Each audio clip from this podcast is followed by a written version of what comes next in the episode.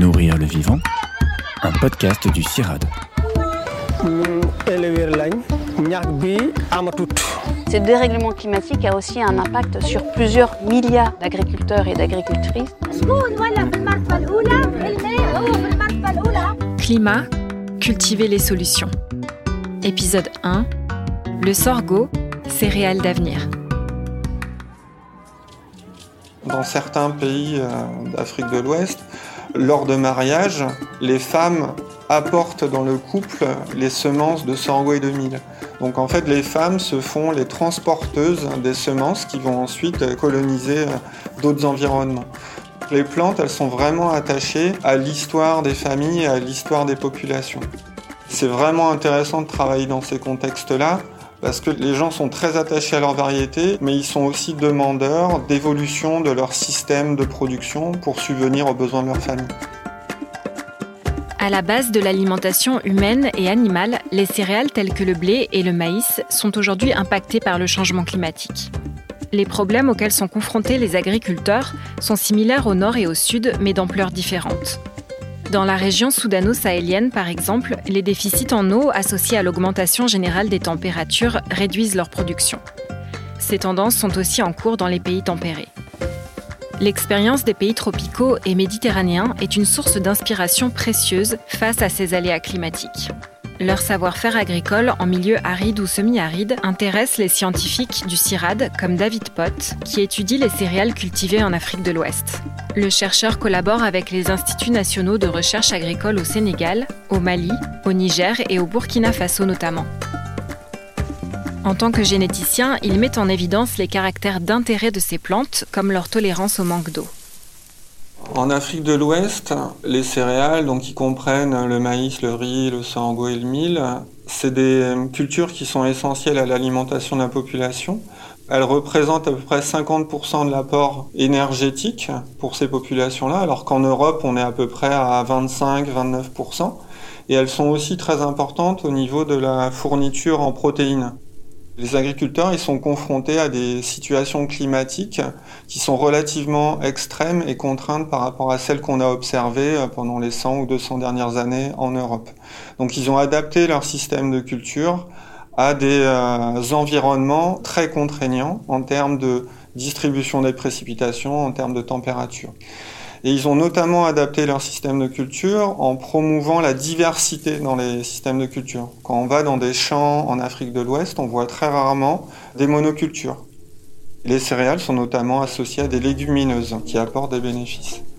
Donc ils ont développé des pratiques un peu ancestrales d'adaptation à ces environnements très contraints. C'est intéressant pour la recherche du Nord de tirer parti de ces informations-là et de comprendre comment ça a fonctionné, comment on peut l'améliorer. L'Afrique de l'Ouest, c'est le berceau de domestication de plusieurs céréales et donc il y a une diversité génétique qui est disponible en Afrique de l'Ouest et globalement en Afrique qui est très intéressante si on veut optimiser l'adaptation des variétés à des nouveaux environnements, tant en Afrique que dans les pays plus tempérés. Le chercheur explore la très grande diversité du sorgho depuis une dizaine d'années. Connaître et structurer cette diversité est essentiel pour sélectionner des variétés capables de s'adapter aux contraintes environnementales. C'est une plante qui est très très proche du maïs, ils font partie de la même famille.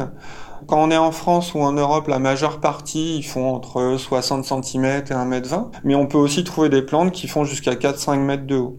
Ce sont les variétés qui sont prédominantes actuellement en Afrique de l'Ouest. C'est d'abord une plante de subsistance. Donc si on regarde au niveau mondial, il y a à peu près un demi-milliard de personnes dont la vie quotidienne dépend euh, de la production de sorgho. C'est aussi beaucoup utilisé pour l'alimentation animale. Donc c'est vraiment un, vecteur de sécurité et de souveraineté alimentaire. Et c'est aussi un vecteur de développement des revenus parce qu'il y a des marchés qui sont actuellement en train de se développer euh, sur le sorgho en Afrique de l'Ouest.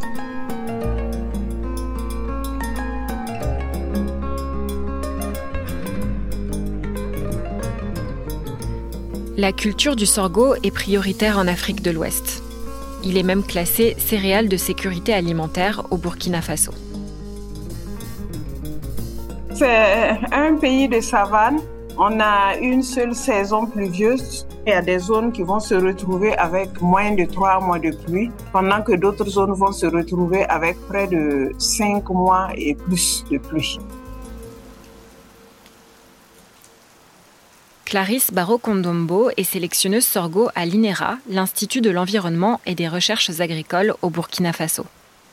Les cultures les plus présentes en termes de céréales, il y a le sorgho, le maïs, le mil, le riz, le fonio. Et puis, euh, il y a le niébé aussi qui est très cultivé.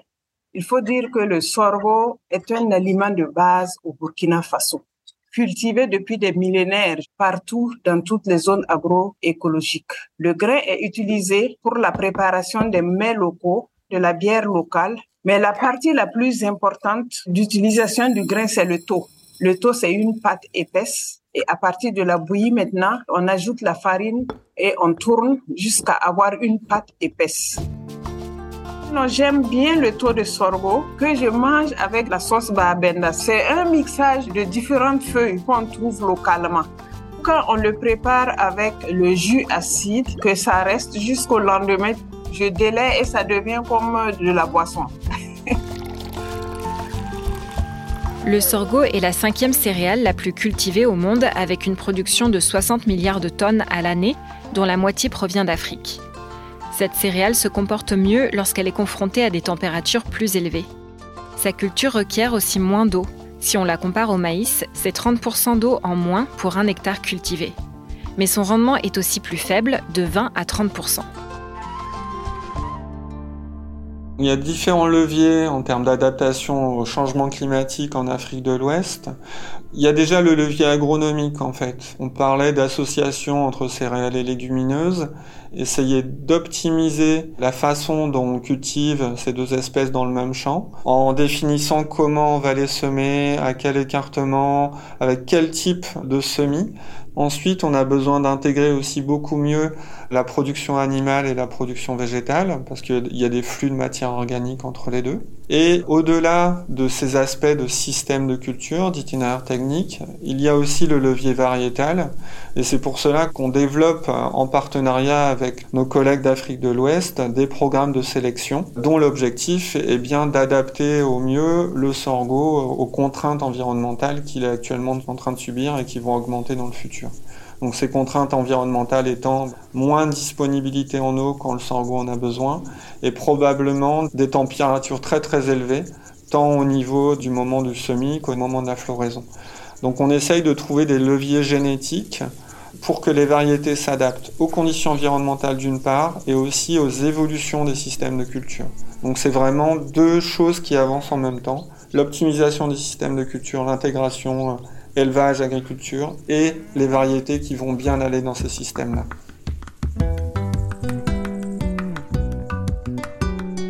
Dans ce contexte, le projet collaboratif ABI a pour objectif de soutenir le développement de variétés et moderniser les programmes de sélection. Une mise en réseau est prévue entre le Burkina Faso, le Sénégal et le Niger, les trois pays porteurs du projet. Les résultats des recherches pourront ainsi profiter aux pays qui souhaitent accroître leur production de sorgho tout en développant des cultures résilientes.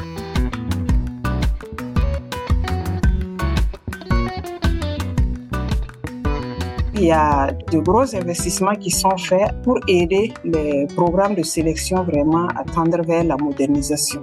On a obtenu des équipements, on a obtenu également une chambre froide, une amélioration des systèmes d'irrigation. On a également reçu des formations, ce qui est très important, et surtout le réseautage. Le fait que les équipes maintenant soient en réseau, ça facilite les échanges entre les pays.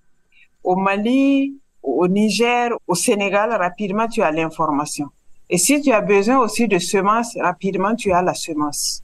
En fait, l'idée, c'est bien d'avoir des variétés qui soient plus résilientes, donc qui vont être capables de subir des conditions environnementales extrêmes, mais c'est aussi développer des variétés qui seront euh, plus durables, donc avec des impacts sur l'environnement plus faibles.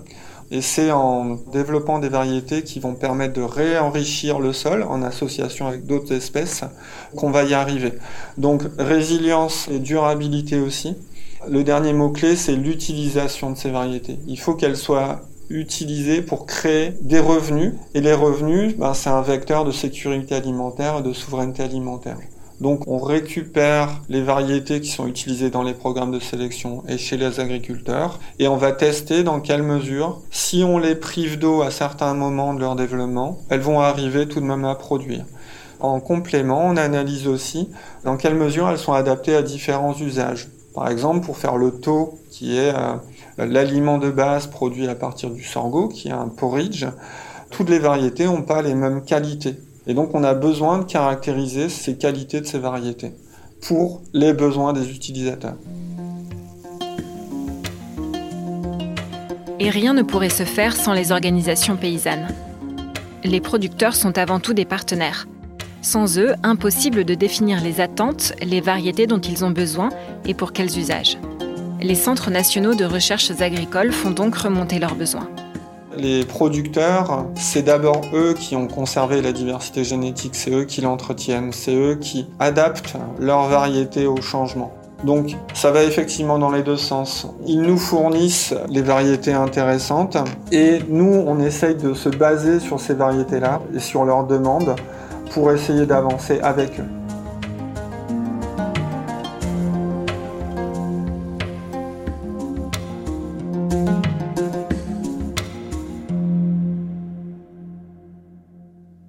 le passé, le critère important était la productivité. On recherchait des variétés qui produisent beaucoup pour pouvoir les donner aux agriculteurs. Mais on s'est rendu compte que les variétés qu'on développait ne sont pas vraiment adoptées par les agriculteurs. Avec le recul, on a trouvé que c'est important d'impliquer les agriculteurs dans les processus de sélection variétale pour comprendre leurs besoins, les contraintes, pourquoi ils veulent telle ou telle variété et les impliquer pour développer de nouvelles variétés qui vont répondre à leurs besoins. Et ensuite, une fois qu'on trouve des plantes intéressantes au sein de ce que nous avons co-développé ensemble, il faut alors les tester en milieu réel, dans leurs conditions, pour voir si réellement ça s'adapte à leur sol, à leurs conditions de culture, au climat. Est-ce que le cycle est adapté? Et aussi, est-ce que les caractères sur lesquels on a basé la sélection, est-ce qu'ils sont satisfaits? Donc, il y a vraiment une collaboration depuis le début jusqu'à la fin.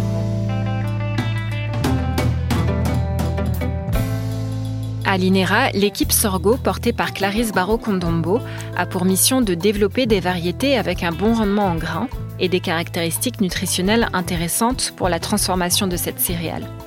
Mais l'enjeu de son adaptabilité face aux contraintes environnementales n'est jamais loin. Au Burkina Faso, on connaît des sécheresses post-floraison.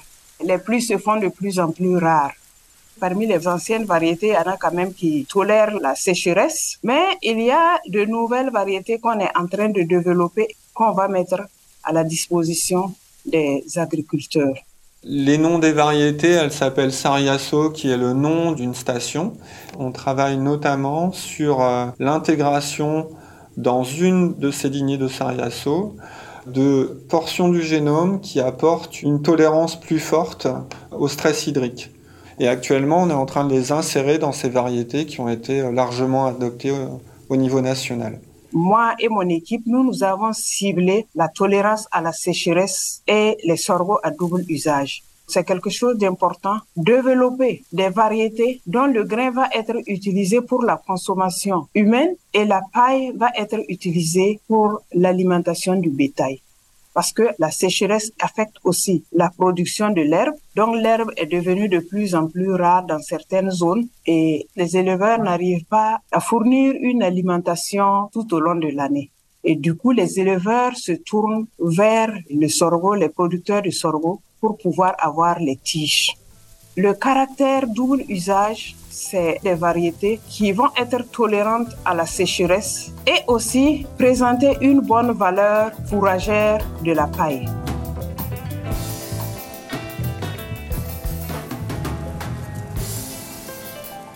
Même s'il est aujourd'hui moins compétitif que le maïs, le sorgho reste une céréale sécurisante pour les populations, notamment grâce à ce double usage possible. C'est avéré, le sorgho résistera mieux au réchauffement climatique et aux raréfactions des pluies. Il y a des stratégies d'adaptation que les gens ont développées en Afrique de l'Ouest par rapport à la sécheresse. Et je pense que les, pays européens peuvent euh, profiter des expériences que les uns et les autres ont eues à travers euh, ces facteurs de changement climatique. En France, le sorgho est cultivé sur 87 000 hectares contre plus de 3 millions d'hectares pour le maïs. Diversifier les parcelles de maïs avec du sorgho ou avec des légumineuses peut être une stratégie salutaire pour le futur. D'où l'importance de bien choisir les semences de demain, d'améliorer les programmes de sélection variétale et de continuer à s'inspirer de l'expérience des pays africains. On a les mêmes problèmes face au changement climatique et on a les mêmes attentes des populations qui demandent des produits qui sont mieux adaptés à leurs besoins, avec des circuits courts, avec un, impact plus faible sur euh, la santé de l'environnement et puis euh, des bénéfices plus importants au niveau nutritionnel et de la santé des populations. Donc le partenariat, c'est ça qu'il faut mettre en avant le plus.